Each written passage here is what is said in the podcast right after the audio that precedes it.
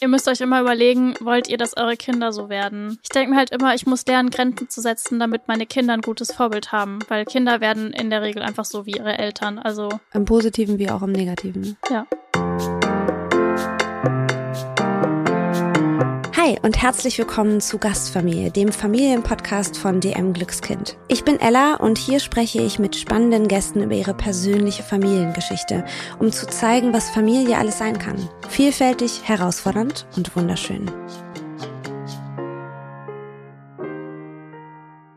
Hallo und herzlich willkommen, Marlies, oder genauer gesagt Marlies Johanna, denn unter dem Namen kennt man dich auf YouTube, auf Instagram, auf TikTok. Da folgen dir um die 800.000 Menschen, übrigens, ich bin einer davon. ähm, und du teilst dort unter anderem deine Erfahrungen zu dem Thema ähm, bedürfnisorientierte Erziehung und auch zum Thema Mental Load. Und darüber sprechen wir heute auch.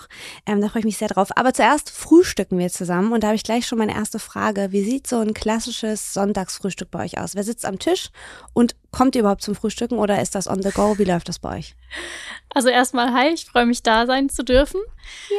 Ähm, und ja, Sonntagsfrühstück, das ist eine sehr gute Frage. Eher on the go, würde ich sagen. Also wenn ich die Wahl hätte, dann würde ich das mich also so richtig gemütlich machen. Aber dadurch, dass die Kinder eigentlich meistens schon um 5 Uhr aufstehen und um 6 Uhr raus wollen oder oh. gefühlt irgendwie halt so, also meistens ist es dann so, dass wir sie eigentlich relativ direkt fertig machen, dann rausgehen und ich pack mir voll oft einfach nur so einen Riegel für zwischendurch ein und oh meinen Kaffee. so der Klassiker, ne? Instagram versus Realität. Ja. Großartig, ja. Nee, das ist der Vorteil von einem Eulenkind. Mein Kind schläft gerne lange, also relativ lange. Das heißt, vor fünf bewegt sich bei uns auf jeden Fall nichts. Das ist großartig. Oh, ja, das Mann, ist schön. Aber die Kinder schlafen dafür früh. Also die sind meistens 18.30 ja. dann im Bett. Es hat alles seine Geil. Vor- und Nachteile. Das stimmt, das stimmt. Ja. Darauf bin ich jetzt schon auch ein bisschen neidisch. Sehr geil.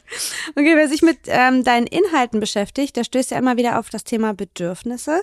Du sprichst über deine eigenen Bedürfnisse, du sprichst aber auch die Bedürfnisse deiner Familie. Du hast zwei Kinder und einen Mann.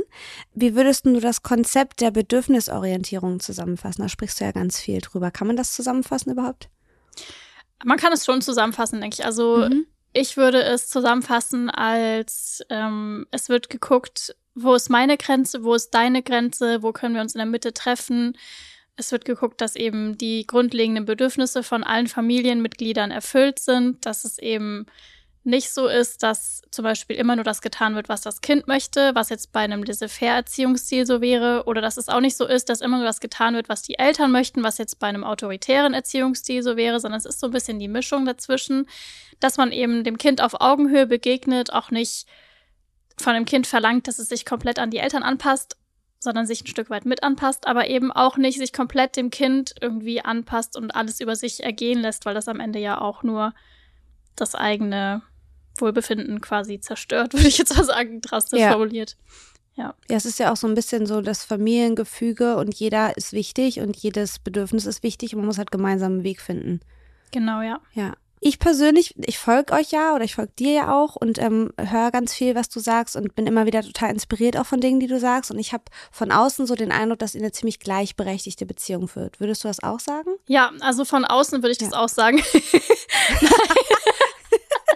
Ich bin ja nicht drin in der Beziehung. Ich kann ja nur spekulieren. Ich will jetzt auch nicht behaupten, dass es so ist und du sagst, naja, weiß nicht. nee, das war, ich fand es so witzig, weil ähm, es von außen auf jeden Fall, würde ich sagen, so wirkt. Von innen ist es natürlich noch viel, ähm, was wir immer wieder so zu kämpfen haben in hm.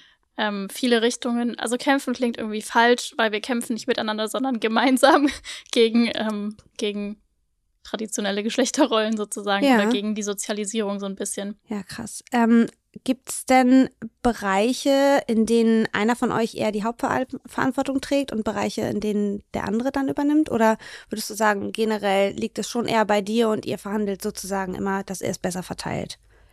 Ähm, nee, mittlerweile verhandeln wir. Also es gibt viele Bereiche, die ähm, Klar, wobei klar verteilt, weiß ich gar nicht. Also es gibt viele Bereiche, die auf jeden Fall mittlerweile klar uns beiden gehören, wie zum Beispiel Haushalt, so Wäsche oder auch Kindergeburtstage planen und sowas. Das war total schön für mich zu sehen, ähm, dass mein Mann irgendwie letztens auf mich zukam und meinte, ja, das und das möchte ich gerne für den Kindergeburtstag von unseren Kindern haben. Und mhm. ähm, irgendwie habe ich einfach nicht damit gerechnet. Aber es ist halt total schön jetzt, dass er komplett genauso involviert ist. Kita zum Beispiel ist komplett seine Verantwortung. Mhm. Finanziell ist aber eigentlich hauptsächlich meine Verantwortung. Mhm. Also ich bin jetzt schon die Haupternährerin sozusagen. Mhm. Ja, genau. Ja, cool.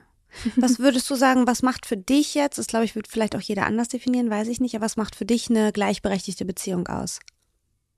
Eben, dass beide sich verantwortlich fühlen mhm. für alles. So, ja. Oder für, also außer es ist jetzt wie jetzt mit der Kita abgesteckt, dass man halt weiß, okay, das ist meine komplette Verantwortung. Ja, und vielleicht auch, dass man einfach miteinander auf Augenhöhe auch Dinge besprechen kann, Wünsche, Bedürfnisse Voll. und so weiter. Das macht ihr ja auch. Das würde für mich jetzt auch noch dazugehören. Ähm, und da vergisst man ja auch gerne so von außen, dass wenn man so sagt, okay, beide haben die gleichen Rechte, dann müssen ja auch beide die gleichen Pflichten haben. Das muss ja so ein bisschen einfach auch Hand in Hand gehen, finde ich. Ähm, und da bin ich schon beim Thema Mental Load, da sprichst du ja auch immer mal wieder drüber. Ähm, und also kannst du mal definieren, was Mental Load bedeutet für die Leute, die jetzt sagen, okay, keine Ahnung, was, was sie damit meinen könnte, wenn man sich jetzt noch gar nicht damit auseinandergesetzt hat? Mental Load ist die ähm, Organisation der Aufgabe, die man eigentlich nicht ähm, die nicht sichtbar sind, also die unsichtbaren Organisationsaufgaben zum Beispiel. Die sichtbare Aufgabe ist es, für eine Geburtstagseinladung ein Geschenk mitzubringen. Die unsichtbaren Aufgaben drumherum sind, ich kriege überhaupt erstmal mit, dass mein Kind zu einem Kindergeburtstag eingeladen ist. Ich gucke, ob mein Kind Zeit hat. Ich rufe die Mutter an und frage, was sich das Kind wünscht. Ich sag dazu, ich gucke, wo man das Geschenk findet, was das Kind äh, haben möchte. Ich gehe dahin und kaufe es, ich packe es ein und an dem Tag, an dem der Kindergeburtstag ist, fahre ich da mit dem Kind hin und sowas. Also das sind halt die ganzen unsichtbaren Aufgaben ja. drumherum. Und oft ist es so, dass der Partner halt nur das Geschenk kaufen übernimmt und dann sagt so, hä, ich helfe dir doch. Mhm. Ja, aber du hast halt nicht organisiert so. Ja, es summiert sich dann, ne? Man denkt immer so, ja. ja, es sind so kleine Alltagsaufgaben. Ja, das hat man ja schnell gemacht, aber in der Summe ist das halt echt, kann einen das total erdrücken. Wie habt ihr das mit eurer Aufteilung gelöst? Habt ihr das, ähm, also ergibt sich das so Stück für Stück jetzt oder plant ihr das schon auch oder habt ihr das schon mal irgendwie so fest geplant? Okay, so und so machen wir das jetzt erstmal. Also ganz am Anfang haben wir es geplant, wie jetzt zum Beispiel mit der Kita. Also ich wusste halt auch noch nichts davon, das war halt gut. Dadurch konnte ich mich gar nicht erst einarbeiten in das Thema. Mhm. Ähm, und da haben wir halt gesagt, okay, das ist komplett deine Verantwortung, aber mittlerweile teilt sich das auch einfach so relativ gut aus. Wir, also wir haben schon öfter noch mal so wie so Streitgespräche. Ach, ich würde es nicht als Streit bezeichnen, weil es ist eher so ein Updaten von, das hat sich gut angefühlt letzte Woche und das nicht. Und das wünsche ich mir, also von beiden Seiten auch, nicht nur von mhm. meiner Seite. Ähm, genau, und mittlerweile würde ich sagen, ist es relativ intuitiv so. Voll gut. Das ist ja auch irgendwie ein Zeichen für eine gute Kommunikation, dass man das überhaupt kann. Ihr seid ja in einer gleichberechtigten Beziehung. Gibt es denn trotzdem noch Bereiche, wo du sagst, ah, da müssen wir noch ein bisschen besser an unserer fairen Aufgabenverteilung arbeiten? Ich glaube, es ist halt eh immer ein fortlaufender Prozess, weil, also wir haben beide auch noch ADHS zusätzlich und dadurch, dadurch brauchen wir ähm, generell eben viel Systeme und viel Strukturen und sobald wir aus den Systemen rausfallen, ist es vor allem für Martin dann oft schwierig, also für meinen Mann, ähm, sich anzupassen. Und dann fällt es halt meistens alles wieder komplett auf mich zurück. Zum Beispiel, wir, also als wir letztes Jahr umgezogen sind, ähm, waren halt zwei Monate, als wären wir nie an dem gleichberechtigteren Punkt gewesen, sondern oh es war no. halt so, alles war halt wieder bei mir, weil sich alles neu aufbauen musste, die ganzen Systeme neu aufgebaut werden mussten und sowas. Aber mittlerweile würde ich sagen, funktioniert es ganz gut. Ich meine, es ist, glaube ich, auch jetzt ermutigend für die, die noch am Anfang stehen, dass du das auch so ehrlich so sagst, ne? dass in so einer extremen Situation eben, auch wenn ihr eigentlich ganz gute Strukturen habt, natürlich immer alles noch Work in Progress, aber dass es trotzdem auch Situationen gibt, wo das dann auch mal wieder ausgehebelt wird und man dann, okay, warte mal, wir müssen jetzt hier nochmal wieder Neustart und so. Ich glaube, das kann auch überfordert sein, wenn man in einer, ist ja vor allem in heterosexuellen Beziehungen so, dass die Frau den Hauptteil übernimmt, dass man dann sagt, boah, ey, ich weiß gar nicht, wo ich anfangen soll und die hat das so im Griff und das jetzt zu hören, glaube ich, ist für viele echt ermutigend zu sagen, ah ja. ah ja, okay, gut, das ist einfach ein man muss halt dranbleiben, immer wieder. Ja, ja, für uns war es auf jeden Fall auch mega wichtig, dass sich mein Mann einfach extrem viel mit Feminismus auseinandersetzt. Ähm, ich glaube, sonst hätte er das auch gar nicht so. Also es hat sich für ihn oft wie ein Angriff auf seine Person angefühlt, mhm. obwohl ich einfach nur so Dinge benannt habe, die halt nicht unbedingt, also ich glaube, es war für ihn einfach erleichternd zu lesen, dass er mit diesen Dingen nicht alleine ist und dass es nicht quasi per se an ihm liegt, sondern dass es schon auch mit seiner Sozialisierung einfach zusammenhängt. So. Ja, voll. Jetzt hört man ja immer so, ja, Mental Load und so weiter. Was würdest du sagen, sind so die Risiken für jetzt in dem Fall dann auch oft die Frauen ähm, an dieser Mental Load-Falle? Burnout, würde ich sagen.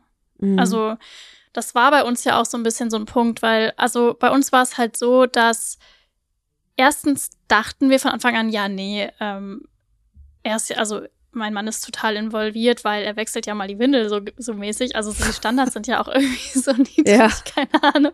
Und ich habe mich auch äh, wirklich null mit Feminismus auseinandergesetzt und war einfach nur so, ich hatte als Vorbild nur meine Mutter, die halt einfach, ich weiß nicht, sie ist irgendwie der crazyste Mensch auf der Welt, weil sie wirklich alles macht und irgendwie immer noch gerade steht. Keine Ahnung, wie sie das hinkriegt.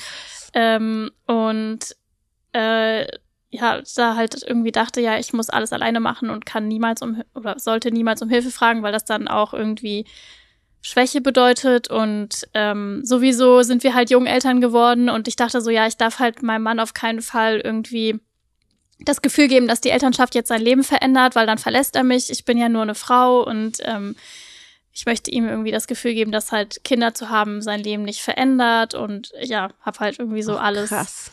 Genau, und dann ähm, mit dem zweiten Kind, mit der zweiten Schwangerschaft hat das halt alles nicht mehr funktioniert. Also mein Körper hat da richtig einen Schlussstrich gezogen. Ich hatte jeden Tag mehrere Panikattacken, war total fertig einfach nur. Also dann wirklich auch irgendwie, ich weiß nicht, ich habe jetzt keine Burnout-Diagnose oder sowas bekommen, aber ich glaube, es war schon halt so am mhm. Rande von so einer Belastungsdepression und ja, das war halt dann auch so ein bisschen der Warnschuss, der uns beiden dann so gesagt hat, okay, wir müssen auf jeden Fall was ändern, wir müssen herausfinden, woran es liegt, so.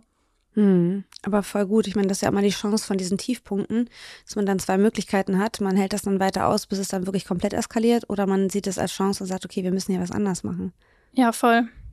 Ja. Ich finde es voll spannend, dass du sagst, dass du dich sozusagen, ich sage jetzt mal in Anführungsstrichen, erst mit dem Mutterwerden dann so mit Feminismus auseinandergesetzt hast, weil ich voll dachte, du bist da seit 100 Jahren schon drin und bist wahrscheinlich total feministisch aufgewachsen. Aber es ist total spannend zu merken, dass du das ja auch noch nicht so lange so dir präsent machst und dass es aber ja sich schon so krass entwickelt hat. Ja, nee, ich hab, ähm, bin sehr zufällig auf Feminismus gekommen durch, ähm, durch das Buch von Margarete Stokowski, Untenrum mhm. frei. Das hat sich meine Schwester zu Weihnachten gewünscht und ich habe es einfach nur, ich habe es ihr geschenkt und wollte halt auch wissen, was ich da, ihr da geschenkt habe und habe es halt gelesen und das war so mein Einstieg, war so, oh krass, ja, es ist äh, irgendwie wichtig und ja. Das, ja, das hat echt in der Beziehung irgendwie, ich würde sagen, es hat uns schon auch so ein bisschen den Arsch gerettet. Ich weiß nicht, ob wir noch zusammen wären, hätten wir uns nicht mit ähm, Feminismus auseinandergesetzt. So. Was waren so deine Hauptpunkte, ähm, die du so am Anfang hattest, wo du gesagt hast, okay, krass, das war mir gar nicht klar? Weißt du das überhaupt noch? Ähm, ich weiß es nicht mehr so. Also ich glaube, es war vor allem in dem, es ist schon länger her jetzt, dass ja. ich das gelesen habe. Aber ich glaube, da fand ich halt vor allem krass dieses Catcalling und ähm, halt so Sexismus im Alltag. Mhm. Und ich glaube, das nächste Buch, was ich dann gelesen habe, war Unsichtbare Frauen. Mhm. Und das fand ich komplett, also das hat mich einfach nur wütend gemacht, glaube ich. Ja, das hat und, mir voll die Schuhe ausgezogen, ja. das so vor Augen geführt zu kriegen, ja. Voll. Und dann halt die, Erschöp die Erschöpfung der Frauen. Mhm. Da wird ja auch nochmal viel auch. auf Mutterschaft eingegangen. Ja. Genau, das, war, das waren, glaube ich, so meine ersten Bücher, die mich da so reingebracht haben. Werbung. Kennt ihr eigentlich schon die neue natürliche Pflegelinie von Penaten? Mit den Natursanftprodukten verbindet Penaten Naturkosmetik mit mehr als 115 Jahren Erfahrung in der Babypflege. Die neue Pflegelinie wurde speziell für Neugeborene entwickelt und besteht bis zu 100 Prozent aus Inhaltsstoffen natürlichen Ursprungs wie Bio-Aloe Vera und Shea Butter. Mit Penaten Natursanft schützt ihr so die empfindliche Haut eurer Kleinen besonders sanft und natürlich. Ihr findet die Natursanft-Produkte von Penaten in eurem DM oder weitere Infos dazu auf www.dm.de slash penaten-natursanft. Penaten Natursanft. Wir schützen natürlich, was wir lieben. Werbung Ende. Wie hat dein Mann sozusagen dann den Zugang gefunden? Hast du ihm erzählt oder hast du ihm die Bücher gegeben und gesagt, Schatz, lies mal? Oder ja. ist das parallel gelaufen? Genau, beides. Also ich habe ihm erzählt und ich habe ihm gesagt, du musst das unbedingt lesen.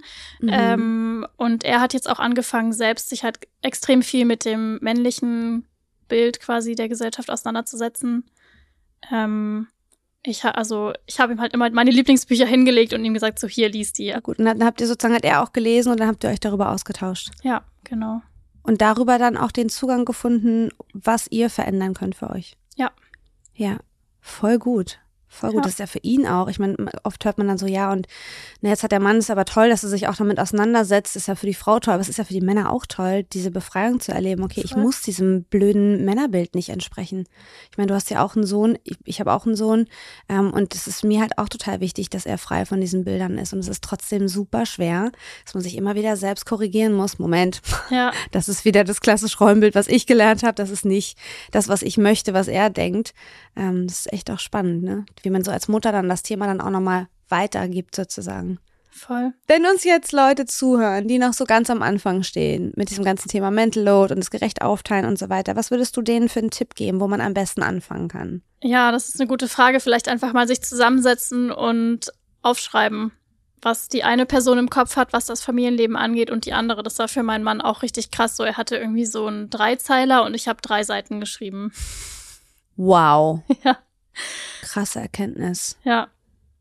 Ja, ich meine, das ist natürlich dann auch richtig gut vor Augen geführt, dass man dann wirklich sieht, guck mal, wie unterschiedlich das hier läuft. Ja, voll. Und, da, und dann, wie würdest du dann weitermachen? Naja, dann Oder haben wir die, die Liste dann angeschaut und ähm, er hat sich halt einfach aufgeschrieben, was er übernimmt und hat, ich habe es dann einfach, das ist so ein Ding, es wird immer gesagt, äh, Maternal Gatekeeping und sowas, ähm, dass halt die Frauen die Aufgaben nicht abgeben. Und ich finde das unfair, weil das ja die Verantwortung wieder an die Frauen überträgt. Ich kann aber auch verstehen, woher es kommt. Und ich finde es auch wichtig, dass man als Frau dann auch loslässt ähm, und die Verantwortung wirklich komplett übernimmt. Und wenn das halt bedeutet, dass der Müll überquillt, dann quillt der Müll über. Der wird nicht für ewig überquellen, weil der Mann wird es schon auch machen. Das ist dann auch wieder, es geht dann immer so mit Weaponized Inkompetenz Hand in Hand.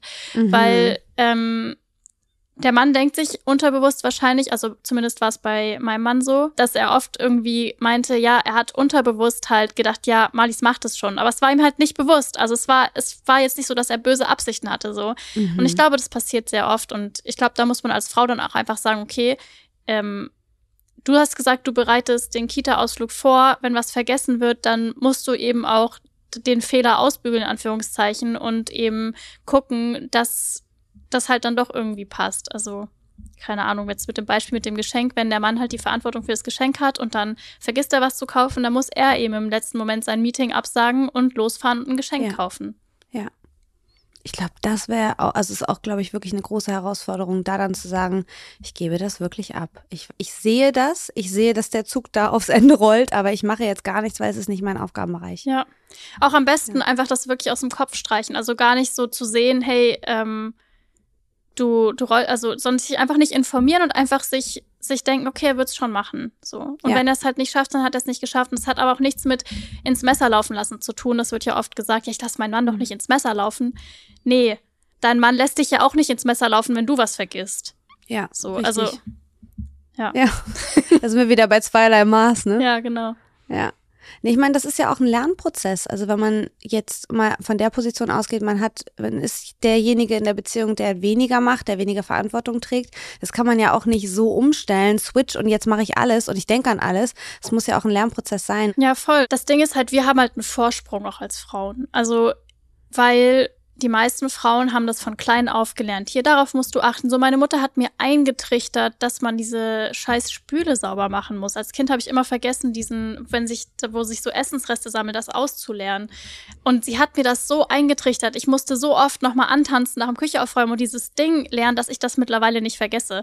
Aber mein Mann hat es halt nicht gelernt. So, ja, also muss er jetzt quasi auch tausendmal antanzen, so wie ich als Kind, nur halt als Erwachsene. Also es ist ja genau derselbe ja. Lernprozess. Und ich finde, das darf man schon auch zugestehen, dass nicht nicht alles gleich funktionieren muss. Das gleiche mit dem Kind so, also mit den Windeln, zum Beispiel, wenn man die vergisst, so. Mein Mann hat letztens irgendwie die Windeln vergessen und war so, oh nein, es tut mir leid, ich habe irgendwie, keine Ahnung was, ich war so, weißt du, wie oft ich die Windeln vergessen habe, als wir, als ich frisch Mutter geworden bin? So, das passiert halt. Man muss ja auch erstmal in die Aufgabe reinwachsen. Ja, klar. Ja. Voll. Ich meine, das ist ja genau der Punkt, die richtigen Formulierungen finden, ne? die richtigen Worte, weil man ja, glaube ich, auch oft in solchen Situationen dann ja, ähm, emotional aufgeladener miteinander spricht, weil dann irgendwie einer sich angegriffen fühlt oder man irgendwie auch gestresst ist vielleicht und so weiter. Ähm, hast du denn einen Rat für die Leute, die in diesen emotionalen Situationen stecken, wie man da am besten durchnavigiert, gerade wenn man merkt, ich will das benennen, aber offensichtlich ist mein Partner gerade irgendwie verletzt oder sauer oder so. Was, was würdest du als Tipp geben für solche Situationen? Also mein Tipp, und den kann ich auch nicht immer umsetzen, wäre halt Gefühle begleiten, wie bei einem kleinen Kind. okay, also im Grunde Verständnis. Ja, Also okay. ich habe das, ähm, mein Mann macht das ständig bei mir, meine Gefühle begleiten und es funktioniert so super. Es ist halt eigentlich so, ich glaube, wenn man sich streitet, ist es immer eigentlich nur eine Aufforderung zur Koregulation, so, also so mhm. unterbewusst, aber wir haben einfach nicht gelernt, uns zu regulieren gegenseitig, sondern es ist immer so, dann, beide sind dann direkt im Angriffmodus. Mhm. Ähm, und mein Mann ist halt mittlerweile so krass gut darin, ähm, sich so abzugrenzen von so Kritik und ist dann einfach nur so, ah ja, okay, ähm, ja, danke. Also weil er halt irgendwie, also ich weiß auch nicht. Ähm, aber manchmal bin ich halt dann so, weil ich halt sauer bin, bin ich dann so, wuh, das weiß ich auch nicht, wie ich sagen soll, so energiegeladen, so voller und er ist dann einfach nur so, ja, ich mach das gerade wütend, oder? Und das nimmt so voll den den Wind aus den Segeln irgendwie. Also man denkt sich, wenn man, wenn ich das jetzt erzähle, dann denken sich safe 90 Prozent der Leute, die das hören, laber dich. Das ist einfach nur komplett lächerlich. Wenn jemand mir so kommen würde, dann würde ich noch mehr ausrasten. Ich finde das großartig. Es ist wirklich so. Es funktioniert auch wirklich so krass, weil man ist so, wie, warte mal, ich dachte, wir streiten uns jetzt, aber du hast ja Verständnis. So, hä? ja. Ja, das ist ja im Grunde, was wir alle wollen. Wir wollen gehört werden, wir wollen verstanden werden ähm, und wir wollen, dass dann darauf reagiert wird und nicht, also ich glaube, das schlimmste Gefühl, was man haben kann, ist, wenn man von dem Menschen, den man liebt, so wegignoriert wird. Ja, voll. Ist mir egal, dass mich das stört. Ich habe keinen Bock, das zu machen. Aha, wunderbar. Okay. Ja. ja. Und dann ist es eben ganz schnell so, wie du ja am Anfang gesagt hast, so, es ist ja nicht das Paar gegeneinander, sondern das Paar gegen die Probleme, gegen die Dinge, die eben gerade ein bisschen Arbeit und Aufmerksamkeit brauchen. Voll. Cool. Das heißt, er, er hat dann im Grunde dieses, okay, das macht dich wütend, er benennt das und dann hat er, äußert er Verständnis oder wie, wie macht ihr das? Ich muss das blöd fragen, weil ich glaube, viele wissen jetzt mit dem Begriff Co-regulieren auch nicht so viel anzufangen. Vielleicht kannst du da einen ganz guten Tipp geben, noch wie man das anfängt überhaupt. Also es geht halt eigentlich ein bisschen so darum, mehr oder weniger zu beschreiben, was man sieht. Also halt so, ja, du bist gerade mhm. wütend, weil ich das vergessen habe. Und ähm, halt auch so das Verständnis zu zeigen. Also ja, ich verstehe, dass dich das wütend macht aus den und den Gründen. Es macht dir wahrscheinlich Arbeit so und ähm, ich habe es jetzt vergessen, ich kann es nicht mehr ändern. Ich werde aber in Zukunft dran denken, irgendwie sowas halt. Ja, keine mhm. Ahnung. Aber das ist jetzt ja meistens eher andersrum, dass dann wahrscheinlich der Mann beleidigt reagiert, weil die Frau schon wieder an ihm rummeckert. Mhm. Und ich muss sagen, da ist es halt aber dann auch schwierig. Also natürlich kann man da auch wieder so also Verständnis zeigen und so weiter, aber ich finde es halt auch schon noch wichtig, dass sich Männer mit ihren Privilegien auseinandersetzen und ähm, ja.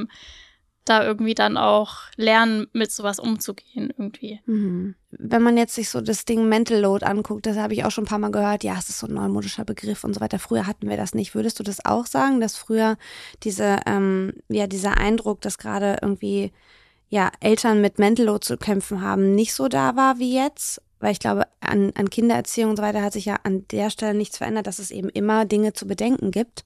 Ähm, ich glaube schon, dass sich die Anforderungen an Mutterschaft stark geändert haben, allein schon, weil, mhm. also, oder an, ja, an Elternschaft eigentlich generell, ans Leben generell. Also wir können mhm. nicht mehr so sorgenfrei leben, allein schon, weil Wohnraum mittlerweile für viele mehr oder weniger unbezahlbar ist die Lebenserhaltungskosten einfach sehr viel höher sind, eine Familie sich das in der Regel nicht mehr leisten kann, dass nur ein Elternteil arbeiten geht, sondern es müssen beide arbeiten gehen. Ähm, Kita-Plätze und sowas, also ist ja ständig Kita-Notstand und ich glaube, in der Hinsicht hat sich schon verändert, auf jeden mhm. Fall.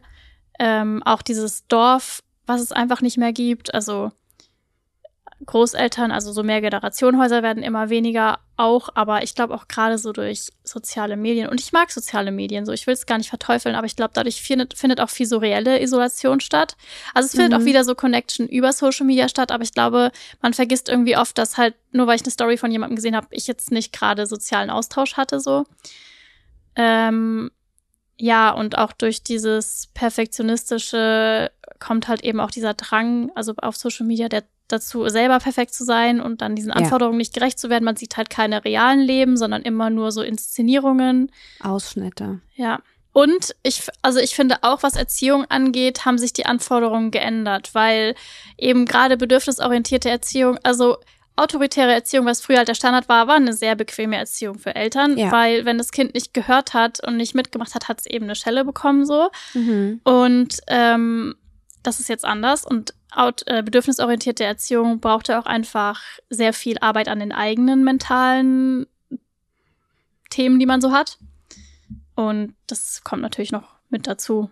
Also Ja, und ich glaube, weil unsere Generation da so umdenken will und so viel verändern will, wir haben so eine blöde Zwischenposition, findest du nicht? Weil wir, also ich habe das ganz oft so im Austausch mit der älteren Generation, die das anders gemacht haben. Ja, also da haben wir, also gerade am Anfang, unser Kurzer war ein Schreikind die ersten Wochen. Ähm, und da, ja, da muss jemand danach durchschreien lassen. Dann mhm. hört man so eine Sachen und muss nicht nur an sich selbst arbeiten und an seinen Themen und gucken, okay, ich will das anders machen als die Generation vorher, sondern man setzt sich auch noch mit denen auseinander und erklärt oder versucht zu erklären und trifft manchmal eben auf, ah, okay, ja, ist doch besser, aber meistens mag man sich ja nicht sagen lassen, dass man in seiner Erziehung was falsch gemacht hat. Das heißt, da hat man dann auch oft so eine sehr unangenehmen Gespräche und natürlich dann aber auch der Gedanke, ey, ich will's aber unbedingt besser machen, ich will meine Themen angehen, weil ich will das Päckchen, was ich über Generationen mitbekomme, habe, ich will das nicht weitergeben an mein Kind. Ja, das hat er nicht verdient. Und es ist schon echt ein Spagat, finde ich manchmal, dass man da nicht zu hart ist auch mit sich und dann zu viel von sich verlangt. Ja, finde ich auf jeden Fall. Deshalb würde ich schon sagen, dass der Mental Load auf jeden Fall gestiegen ist. Du hast ja auch, oder ihr habt ja auch eine Tochter, ne? Mhm. Was ähm, hast du so im Kopf, wenn du an sie denkst? Was würdest du dir wünschen für sie, was das Thema angeht, Mental Load und so weiter? Also wir versuchen das ja hauptsächlich auch durch diese Vorbildfunktion einfach. Also dadurch, dass mein Mann jetzt so krass äh, bei der Care-Arbeit involviert ist, denke ich, dass sie auch das als Vorbild nehmen wird und dann eben auch lernen wird, dass Männer eben dass das eben die geringste Anforderung ist. So, ich hoffe, dass ja. mein Mann einfach diese, ähm, diese Latte relativ hoch hängt und dass es dann irgendwie klappt, dass sie dann da auch einen Blick für hat. Das Vorleben ist immer super, super wichtig und eben auch so das im Alltag auch richtig für sie auch greifbar machen. Ähm, wir haben am Ende unserer Folgen immer so eine kleine Schnellfragerunde. Ähm, das heißt, ich würde dir einfach so ein paar Fragen um die Ohren hauen und du brauchst gar nicht groß denken. Es ist auch nichts Kompliziertes. Es geht einfach nur so ein bisschen um deine spontane erste Idee. Okay. lieber Erwerbsarbeit oder lieber Care-Arbeit? Ich finde, wir sind darüber hinweg, dass man sich entscheiden muss als Frau. finde ich auch, finde ich auch. Was würdest du gerne permanent von deiner To-Do-Liste streichen? Permanent. Wäsche einräumen. Hasse ich. Oh, ja. Kann die sich von alleine einräumen? Was ist deine größte Herausforderung am Mama sein? Ähm, dass es so laut ist. Sortierst du Wäsche nach Farben oder schmeißt du alles zusammen? Hell, dunkel. Ich auch. Das ja. war's. Wenn das was nicht überlebt, das hat nicht verdient, bei mir zu wohnen. Das ist dann Nö. so. ja. Ergänze den Satz: Perfektion ist unrealistisch. Und ungesund, würde ich auch noch sagen. Ja. Okay, und meine abschließende Frage ist, was hilft Personen, die Schwierigkeiten haben, Aufgaben abzugeben oder auch so klare Grenzen zu ziehen? Was ist so dein Top-Tipp? Naja, ihr müsst euch immer überlegen, wollt ihr, dass eure Kinder so werden? Also mhm. ich denke mir halt immer, ich muss lernen, Grenzen zu setzen, damit meine Kinder ein gutes Vorbild haben. Weil Kinder ja. werden in der Regel einfach so wie ihre Eltern. Also. Ja, im Positiven wie auch im Negativen. Ne? Ja. Ja, voll gut.